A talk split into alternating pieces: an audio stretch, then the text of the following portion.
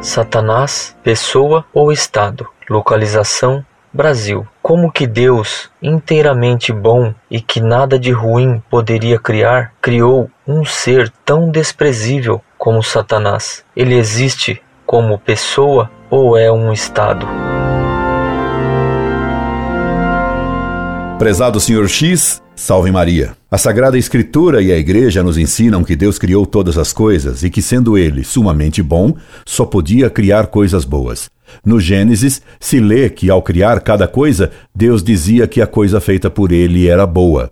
Deus nada pode fazer mal. Tudo o que existe, por existir, é bom. Santo Agostinho explicou bem isso em seu livro Contra os Maniqueus. Esses hereges gnósticos afirmavam que havia seres maus por natureza, que teriam sido criados por um Deus mau, oposto ao Deus do bem. Eles eram então dualistas. A esses hereges respondia Santo Agostinho dizendo: existir é melhor do que não existir. Se existisse um Deus absolutamente mau, ele teria o bem da existência. Logo, ele não seria absolutamente mau. Um Deus mau não pode existir. Ademais, mal é o que vai contra a natureza. Logo, o mal não pode ter natureza. Todo ser é bom. Tudo que existe é bom. O mal, então, é uma falta de um bem que devia existir. Por exemplo, a falta de um olho é um mal, porque ter os dois olhos é bom. Desse modo, então, Deus fez tudo o que existe e tudo o que ele fez como ser é bom. E Satanás? Me pergunta o Senhor.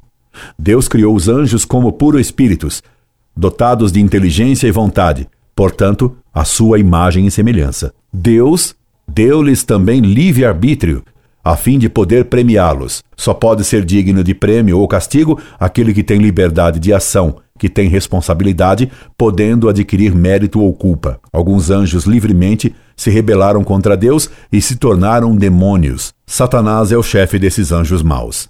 A natureza dos demônios foi criada por Deus e é boa. Suas ações são más. Tome como comparação o caso de um cangaceiro, por exemplo, Lampião. Ele era um homem criado por Deus e, portanto, sua natureza era boa, isto é, ele tinha um corpo saudável, uma inteligência viva, era dotado de grande força de vontade, só que usava essas coisas boas para fazer crimes. Ele se tornou moralmente mau, embora, enquanto ser, ele fosse bom. Há então coisas más. Só há ações más. Há verbos maus mentir, caluniar, matar, roubar, adulterar e etc. É claro que Satanás, sendo um anjo, é uma pessoa. Pessoa é um ser individual de natureza intelectual. Boécio. Lúcifer é um ser individual dotado de inteligência, logo, ele é uma pessoa. Por isso, o Evangelho conta que Satanás tomou Cristo e o levou para o alto de uma montanha, e Cristo também expulsava os demônios que possuíam certas pessoas. Desgraçadamente hoje, até mesmo muitos sacerdotes ensinam erradamente que Satanás não é uma pessoa, que ele seria apenas um estado ou uma abstração ou um símbolo. Essas posições são contrárias ao que a Igreja sempre ensinou. Por causa desses erros, muitos católicos não tomam cuidado com o demônio, que, como diz São Pedro em sua epístola, ruge entre vós, procurando a quem devorar. E porque não tomam cuidado, são devorados. Que responsabilidade terrível a daqueles sacerdotes colocados por Deus para ensinar e defender as ovelhas de Cristo e que as perdem com ensinamentos errados. Sobre o demônio e seu poder, recomendamos ao Senhor que leia o livro de Jó nas Sagradas Escrituras. Incorde Jesus Semper, Orlando Fedeli.